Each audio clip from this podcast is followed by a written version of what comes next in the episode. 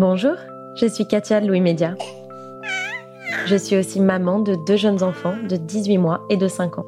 Comme beaucoup de parents, je me suis sentie très seule à l'arrivée de mon premier enfant. J'avais plein de questions tout le temps et beaucoup d'angoisse aussi.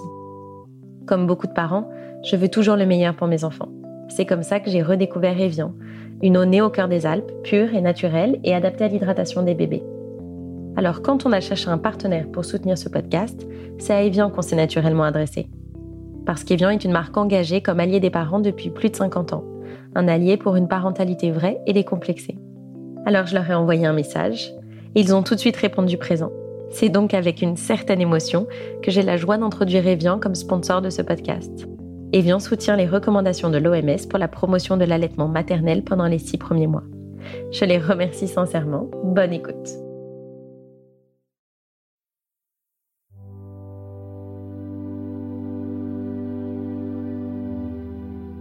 Évidemment que je veux le meilleur pour Abel.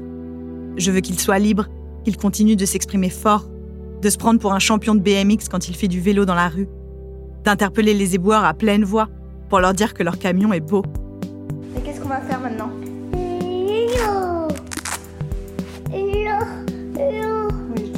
Mais je veux aussi un enfant bien élevé. Pas un veau, juste un enfant qui se comporte bien en société, qui dit bonjour, s'il vous plaît et merci. Comme Choupi. Qu'est-ce qu'on dit? Merci maman. Simplement parce qu'à mon sens, ça le rend aimable aux yeux de son entourage, sans pour autant contraindre sa liberté d'enfant. Est-ce que c'est débile comme souhait? Est-ce que c'est réac? Abel Est-ce que le regard désapprobateur des autres dans un bus ou un restaurant est si important? Tiens. Ouais. Depuis deux ans que je suis mère, je me questionne sur cette histoire d'éducation positive et sur la faisabilité de la faire. L'éducation positive, c'est donc ce concept qui valorise l'empathie, l'écoute des besoins, des émotions, l'établissement d'une relation de confiance entre les parents et l'enfant pour qu'il puisse exprimer son plein potentiel. Et comment ne pas être d'accord avec ça? Évidemment que dans l'idée, je suis pour. Sauf que dans les faits, je ne suis pas sûre que ça soit totalement dans mes cordes. Bah oui, bah oui, bah. Est-ce que je suis capable de faire preuve d'empathie quand mon enfant me jette ses coquillettes à la figure alors que j'avais fait l'effort de mettre un pantalon blanc? Franchement, vous verriez le pantalon, vous comprendriez tout de suite pourquoi ça n'est pas si simple. Est-ce que je suis une madame de Trémène C'est le nom chic de la marade de Cendrillon que je vous glisse ici. Si j'empêche Abel d'exprimer ce genre de créativité? Est-ce que je suis une feignasse de la lessive complètement superficielle? Et puis au-delà du pantalon, franchement, Ce gamin se fout de ma gueule. Ce que vous me posez comme question, hein, que les parents veulent que leur enfant soit bien élevé, c'est tout à fait normal. Par contre, qu'est-ce qu'il faut accepter? C'est que les êtres humains naissent très très fragiles, très immatures, et qu'il va falloir 25 ans pour faire un adulte. Donc l'enfant tout petit, oui, il a des hauts et des bas, des tempêtes émotionnelles, et il faut l'accepter. C'est-à-dire que il ne va pas être tout le temps parfait et sage, hein. un enfant petit, c'est pas un enfant qui est sage. Par contre, il va apprendre progressivement comment on fait pour bien se comporter. Et donc, il faut d'abord que l'adulte lui-même soit un modèle. hein. C'est-à-dire que, est-ce que l'adulte va être un chef en donnant des ordres et en voulant que l'enfant obéisse immédiatement? Et ça, généralement, quand on veut que l'enfant obéisse immédiatement, va te laver les dents immédiatement. hein. Dans ce cas-là, si nous, on nous donne un, ordre comme ça, dur, ben, généralement, on n'a pas envie de, de répondre et on résiste.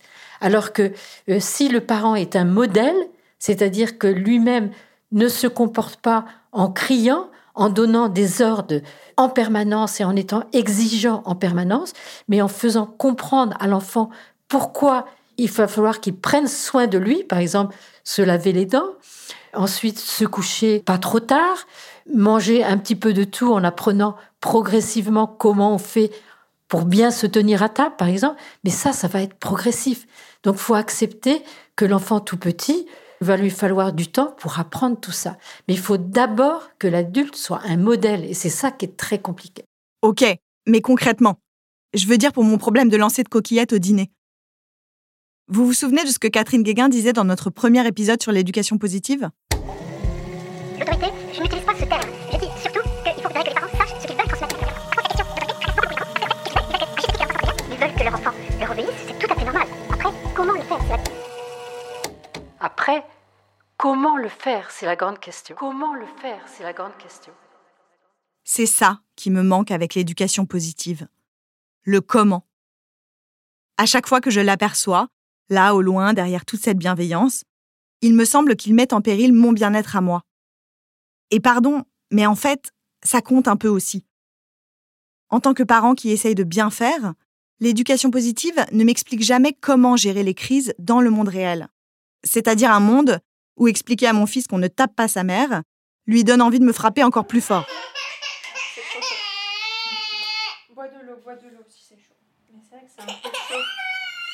Catherine Guéguin m'a expliqué qu'il fallait mettre en place des règles au sein de la famille pour sécuriser les enfants, par exemple par écrit. Et que si les règles n'étaient pas respectées, on disait à son enfant Tu te souviens, tu m'avais dit que tu ferais ça, eh bien tu ne l'as pas fait.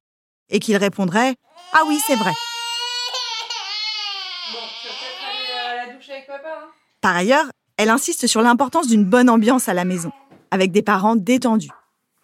Dans ce contexte, l'enfant aura envie de bien faire. Mais pour la vraie vie, avec un enfant en bas âge, pardon de reparler d'Abel qui me frappe, mais j'en reviens pas de me faire victimiser comme ça par mon fils, les solutions concrètes sont peu nombreuses.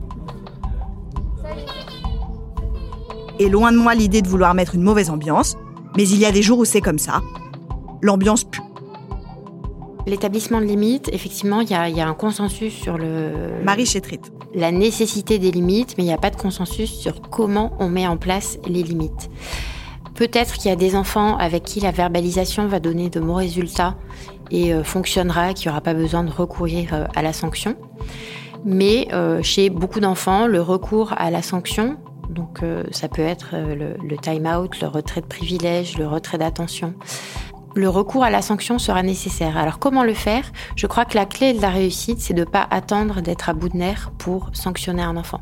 Il est évident que si on applique la sanction en hurlant, en traînant l'enfant par les pieds pour l'emmener dans sa chambre et en claquant la porte, ça peut pas donner de bons résultats. Donc il faut vraiment anticiper, prévenir euh, l'enfant une ou deux fois au maximum qu'il est en train de franchir la limite, puisqu'en général, les règles, elles ont déjà été édictées. Donc les enfants connaissent très bien les règles. Ils savent bien qu'il ne faut pas euh, taper euh, son frère, euh, jeter des objets à la tête de quelqu'un. Ça, ce sont des règles qu'ils connaissent. Donc on n'a pas besoin de rappeler les règles 56 fois. On la rappelle une fois, deux fois maximum, et ensuite on emmène l'enfant calmement dans sa chambre en lui disant, voilà, tu n'as pas respecté la règle, donc tu es puni. Et en anticipant, en n'attendant pas d'être à bout de nerfs, on va permettre à la fois que euh, l'enfant associe la transgression à une conséquence négative et ne soit plus tenté de reproduire. Parce que si la réponse à une sanction de l'enfant, c'est que le parent fasse un câlin ou le réconforte ou passe du temps avec lui, bah, l'enfant va réessayer la fois d'après, puisqu'il constate que son comportement négatif attire une conséquence positive. Tandis que si l'enfant voit que son comportement négatif attire une conséquence négative, eh bien, il ne sera pas tenté de reproduire ce comportement. Mais ça demande vraiment d'être très ferme, d'avoir beaucoup de clarté et de cohérence dans le comportement parental, et puis de ne pas attendre d'être à bout de nerfs ou que l'enfant soit complètement surexcité pour agir. Ça demande d'anticiper. En fait, une bonne sanction, elle est administrée avant que la situation dégénère complètement. Catherine Guéguin, elle, déconseille le recours à la sanction, quelles que soient les circonstances. À la place, elle me propose d'aller me calmer.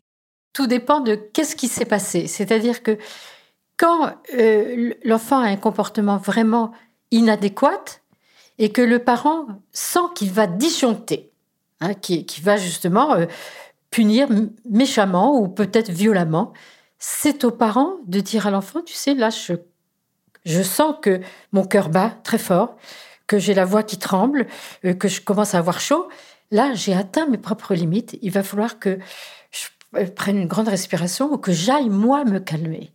Vous voyez, c'est aux parents de se calmer. Et ensuite, s'il est calme, il va redire à l'enfant de façon très posée, très calme, non, je suis pas d'accord avec ce que tu fais. On ne dit pas ça, on ne fait pas ça, mais je te fais confiance à l'avenir, tu vas apprendre à ne plus faire ça. Mais la punition, elle ne sert à rien. Elle ne sert qu'à faire souffrir. La souffrance n'a jamais fait progresser un être humain. C'est la confiance, le soutien qui fait progresser l'être humain. Toutes les études scientifiques le montrent. Moi, quand j'étais petite, je me roulais par terre dans les supermarchés. Oui. Mes parents ne se roulaient pas par terre dans les supermarchés, mais je le faisais. Et là, il y a, y a besoin de réagir. Là, on peut pas aller se dire, on va expliquer que c'est pas bien, que machin. Par exemple, dans ce cas précis, qu'est-ce qu'on fait, quoi Se rouler par terre dans un supermarché, ça c'est les tout petits. Hein. Généralement, c'est vers trois ans qu'on fait ça. hein. Ce sont des tempêtes émotionnelles, c'est-à-dire que euh, généralement un supermarché, c'est pas bien du tout, du tout pour l'enfant parce que il y a beaucoup trop de stimulation sonore, visuelle, beaucoup trop de tentation, et tout d'un coup, le cerveau de l'enfant qui est très fragile et très vulnérable, il va disjoncter. Et dans ce cas-là, il disjoncte ben, en se roulant par terre ou en criant ou en faisant n'importe quoi, en faisant tomber des, choses dans les, rayonnages. Vous voyez, tout d'un coup, il disjoncte. Et dans ce cas-là, on va pas lui céder s'il se roule par terre parce qu'il veut des bonbons. Non, on va pas lui donner des bonbons. Mais étant donné que la tempête émotionnelle, comme je vous l'ai dit, ça fait souffrir, il faut l'apaiser. hein. Et l'apaiser, c'est essayer soi-même, c'est ça qui est compliqué, d'être calme. Mais si on sait que l'enfant ne le fait pas exprès, on va pas se fâcher. Vous voyez Alors, qu'est-ce qu'on fait? Qu'est-ce qu'on fait? On reste calme, compréhensif, empathique. On sait que l'enfant subit une tempête émotionnelle et on va essayer de l'apaiser par des gestes apaisants.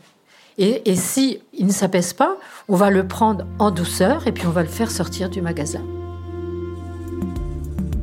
Ça, par exemple, ça n'est pas une solution applicable dans mon monde. Parfois, on est obligé d'emmener son enfant dans un supermarché. Et s'il se roule par terre, comme la délicieuse petite fille que j'étais, on ne peut pas le sortir du magasin calmement et laisser ses courses en plein milieu du rayon. Sans compter qu'on est puni aussi, parce qu'on repart sans rien à manger.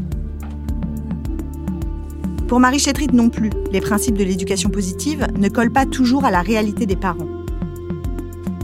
Être un parent zen et relax quand on vit dans une grande maison, qu'on a un jardin et qu'on peut envoyer son enfant dehors euh, de manière safe, euh, quand on sent qu'il est un petit peu énervé, c'est pas la même chose que d'être un parent qui vit dans un tout petit appartement en zone périurbaine où tout de suite c'est beaucoup plus difficile. Il y a aussi le contexte social et économique des parents à prendre en compte, leur disponibilité, euh, combien d'heures par jour ils travaillent, est-ce qu'ils ont le temps, etc. Je pense que c'est vraiment important de, prendre en compte le fait que c'est d'abord en améliorant les conditions de vie des parents qu'on va améliorer en partie, mais en grande partie, euh, les conditions de vie des enfants. Moi, je trouve que l'éducation positive, c'est super euh, quand on est euh, deux parents pour s'occuper d'un seul enfant tout petit et très facile. Là, ça marche très très bien. Plus sérieusement, ça ne marche pas avec tous les enfants. Pour moi, clairement, il y a des enfants dont le caractère fait que ça va être beaucoup plus compliqué avec eux. On aimerait tous pouvoir se contenter de- d'explications une ou deux fois et que notre enfant euh, comprenne et coopère. C'est le rêve de tout parent, mais c'est pas la réalité. Et je pense que les cabinets de psy sont remplis de familles pour euh, qui ça ne se passe pas du tout comme ça. Par ailleurs, il y a aussi des enfants pour lesquels c'est très compliqué. Je pense en particulier aux enfants qui ont un trouble neurodéveloppemental les enfants qui ont un trouble du spectre euh, autistique, par exemple, expliquer, verbaliser, pour eux, ça peut être extrêmement euh, compliqué parce que ça induit euh, une surcharge cognitive et qu'ils ne sont pas en capacité d'avoir ce raisonnement très élaboré.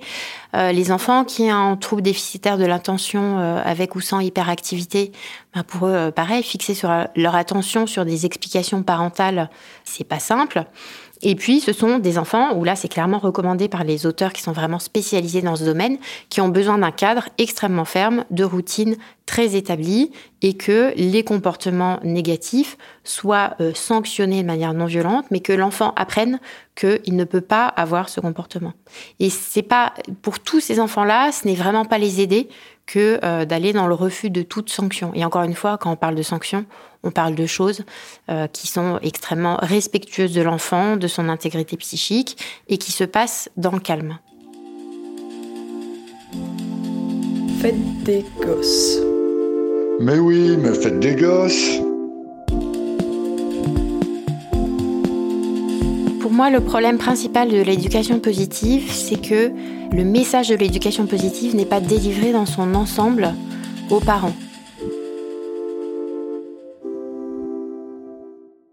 C'est-à-dire, on va leur parler de l'empathie, de l'accueil des émotions, de la valorisation, de l'importance du dialogue, et on ne va pas leur parler du cadre, de la discipline, des règles et euh, des sanctions qui sont pourtant euh, communément admises aux États-Unis ou dans, les pays vraiment qui sont précurseurs dans l'éducation positive. Voilà, le, message est coupé en deux parce que euh, on ne veut pas parler des, des sanctions comme si c'était quelque chose de cruel pour les enfants. Et ça, pour moi, c'est un vrai problème. C'est-à-dire la définition française, elle se veut stricte, mais dans les faits, comme on ne tolère pas de sanctions, bah, c'est extrêmement contradictoire. Alors, il y a quand même une inflexion récente euh, du discours suite euh, aux réactions euh, médiatiques qu'il y a eu sur toutes ces, questions de sanctions, de time-out. Il y a l'émergence d'un contre-discours avec des psychologues qui commencent à s'élever et à dire mais non, nous c'est pas ce qu'on observe dans notre patientèle. On voit beaucoup d'enfants qui sont en perte de cadre. Et les besoins de limite, ils sont unanimement admis euh, à de rares exceptions près, mais sur le comment, en fait, c'est le grand blanc. C'est-à-dire, on explique, on console, on montre l'exemple, d'accord, mais si ça marche pas quand même, on fait quoi? Bah Là, il n'y a plus de réponse subitement. Il n'y a aucune réponse concrète, mis à part vous dire bah, peut-être que vous n'avez pas assez euh, écouté, pas assez euh, expliqué. Donc, ce qui revient à dire, c'est un peu que vous avez mal fait quand même. Quoi mais on retire aux parents la possibilité de sanctionner des comportements quand ils sont pas acceptables. Et puis encore une fois, je trouve que ce sont des messages qui s'adressent aux parents d'un seul enfant. Quand on a un seul enfant et qui donc il ne se dispute pas avec son frère ou sa sœur qu'il n'a pas, c'est tout de suite beaucoup plus facile. C'est une éducation, un mode éducatif tel qu'il est euh, euh, délivré comme ça, qui n'est pas du tout adapté aux fratries. Et bon, il y a quand même beaucoup d'enfants qui ont des frères ou des sœurs ou des demi-frères ou des demi-sœurs. Donc euh, je trouve que ça s'adresse à une petite population des parents. Et chez eux, sans doute que ça marche bien. Selon elle, ça ne colle pas non plus aux règles de vie en société. Parfois, les normes, on voudrait s'en moquer, les envoyer valser, mais s'en extraire totalement, ça n'est pas réaliste non plus. Et je ne suis pas sûre que ce serait un service rendu à Abel. Si je lui fais un câlin à chaque fois qu'il me tape, qu'est-ce que je ferai le jour où il viendra se plaindre après l'école? Que le garçon à qui il a mis une baigne ne lui a pas donné une pomme pote en retour. La question, c'est où est-ce qu'on place euh, la limite? Euh, On peut mettre les Legos dans la purée, euh, d'accord. Après, bon, alors passer un certain âge, hein, parce que évidemment, avec des tout petits, c'est pas c'est pas bien grave, mais ça, je pense que personne va aller dire que c'est anormal qu'un enfant joue avec la nourriture au début, mais petit à petit, il va apprendre à se conformer aux règles de la société dans laquelle il vit. Alors peut-être qu'il y a des sociétés où l'enfant va continuer à manger avec les mains, mais ça sera pas non plus manger comme un bébé avec les mains, ça sera manger comme un adulte. Mais dans notre société, la règle, c'est que, a priori, on mange quand même plutôt avec euh, des couverts et on trempe pas ses jouets euh, dans sa nourriture. Donc, on peut pas extraire l'enfant de son contexte social. On peut évidemment adapter les règles à son âge, mais ça veut pas dire euh, éjecter toutes les règles pour que la société s'adapte à l'enfant. Puisqu'au final, c'est bien ça la question. C'est mon enfant devrait être capable de vivre en société. Est-ce que quand il ira passer euh, une nuit chez un copain, ça sera admis qu'il trifouille euh, dans euh, sa purée avec ses doigts ou qu'il mette des jouets dedans? Bah, Sans doute pas.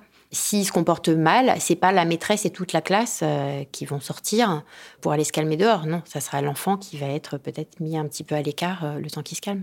Donc on ne peut pas avoir un mode éducatif qui soit complètement discordant de ce qui est attendu dans la société. Et dans, toute société, il y a un bras de prévention ou de valorisation des bons comportements, et puis un bras de sanction qui est indispensable. Une société, s'il n'y avait aucune sanction, ça serait l'anarchie.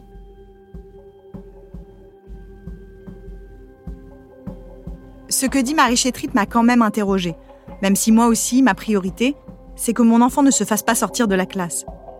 Je me suis dit, mais dans ce cas, rien ne change jamais. Et je fais moi aussi partie des gens qui ne font pas advenir le changement ne pas faire ce qui est potentiellement bon pour l'enfant à cause des normes, ça empêche aussi le progrès.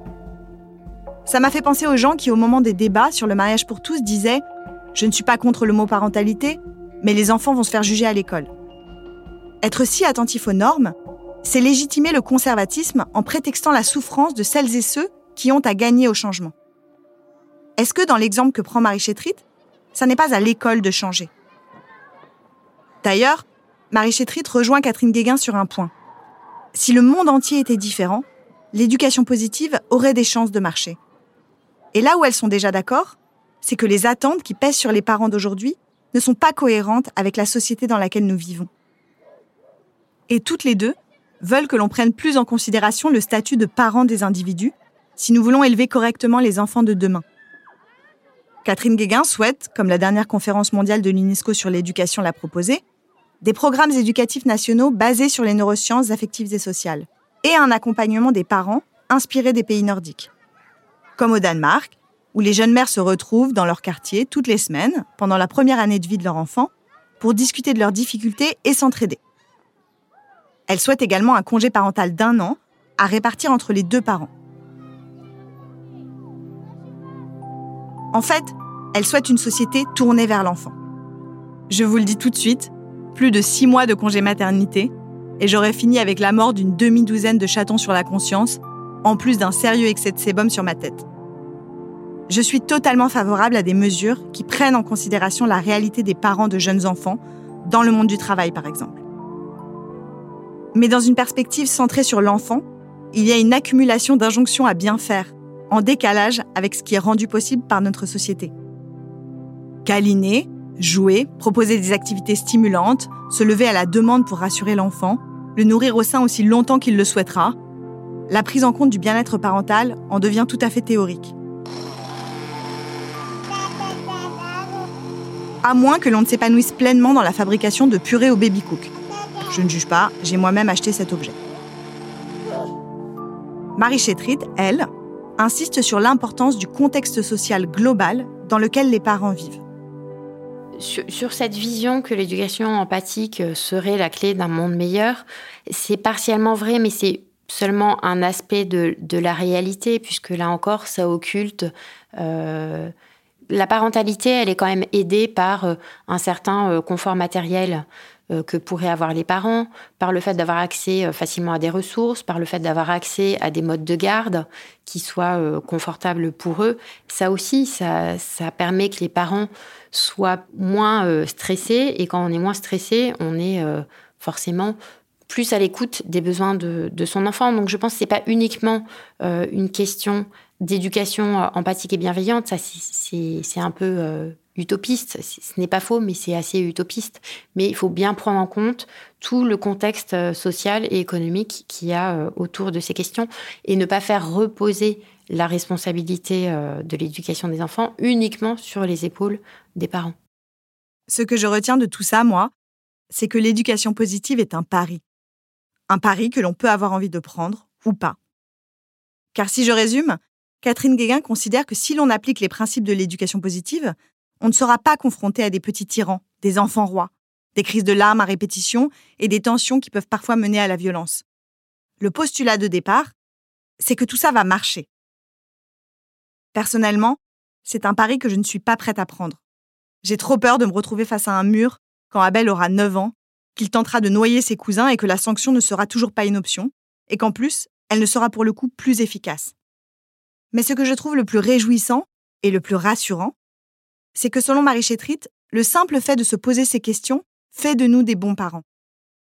Oui, parce que en, théorie, l'éducation positive s'adresse à tous les parents, euh, mais en réalité, euh, un, parent qui est maltraitant ne va pas aller se documenter sur la parentalité et l'éducation, ne va pas aller suivre euh, des, comptes Instagram d'influenceurs parentaux ou de personnes impliquées dans la, pédagogie positive.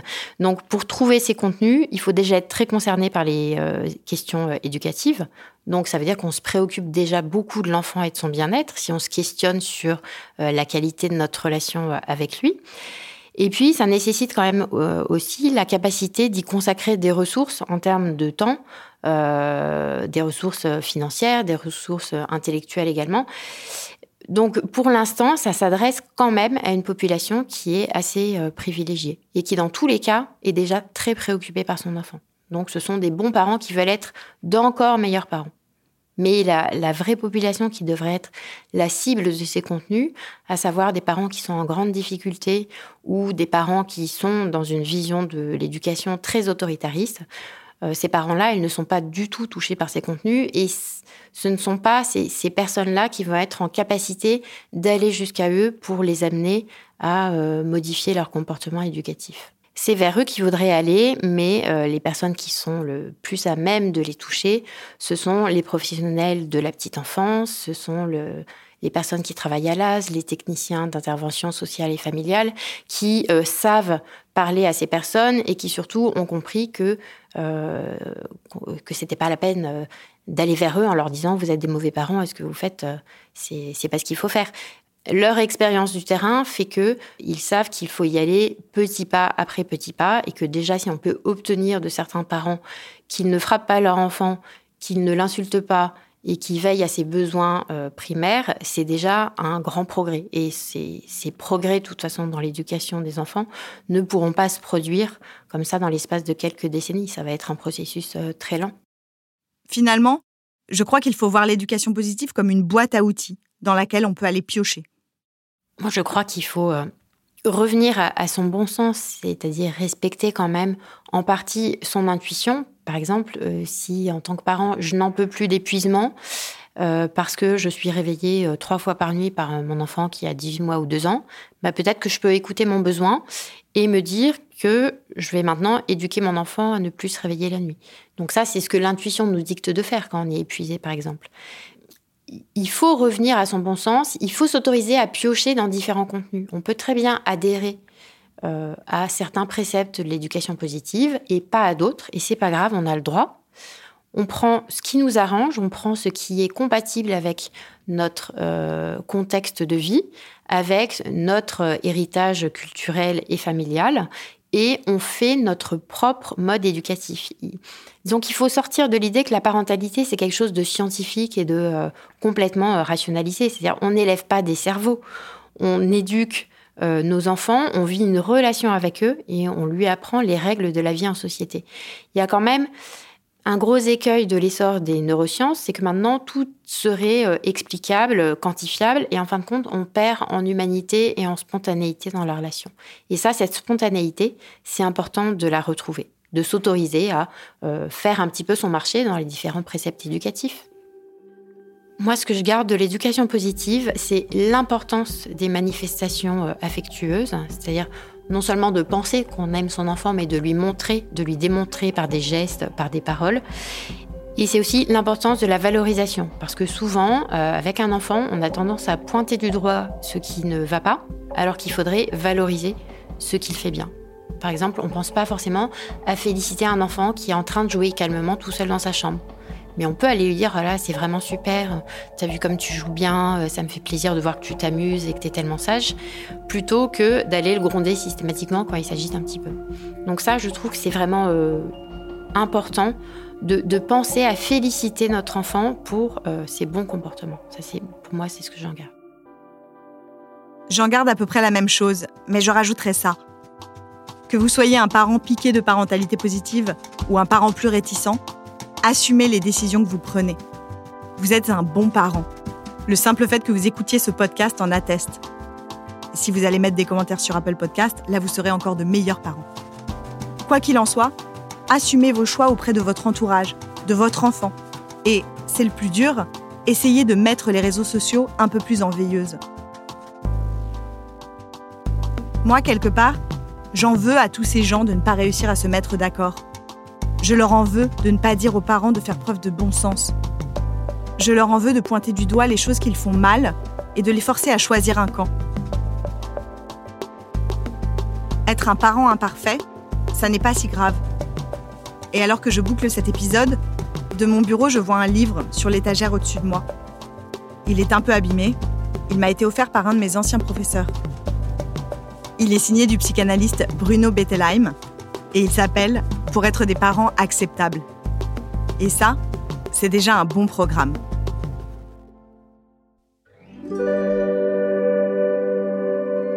Je suis Marine Revol et vous venez d'écouter Fête des gosses.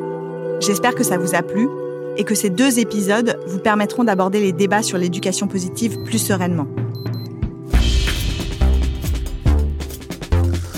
Cet épisode a été réalisé par Anna Bui la musique a été composée par Jean Thévelin. Si vous aimez ce podcast, mettez-lui plein d'étoiles et de commentaires. Envoyez-nous aussi vos questions, vos remarques et vos notes vocales à hello.louismedia.com. J'ai hâte de vous lire.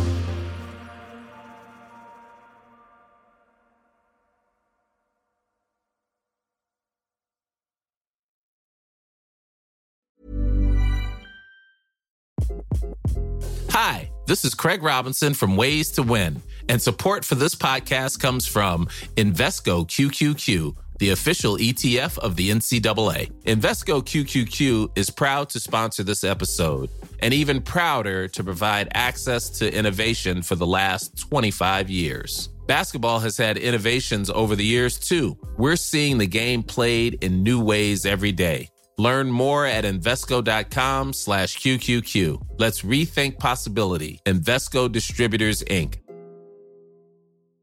The Claude 3 model family from Anthropic is your one stop shop for enterprise AI. With models at every point on the price performance curve, you no longer have to make trade offs between intelligence, speed, and cost. Claude 3 Opus sets new industry benchmarks for intelligence. Sonnet strikes the perfect balance between skills and speed, and Haiku is the fastest and lowest cost model in the market, perfectly designed for high volume, high speed use cases. Join the thousands of enterprises who trust Anthropic to keep them at the frontier. Visit anthropic.com/claude today.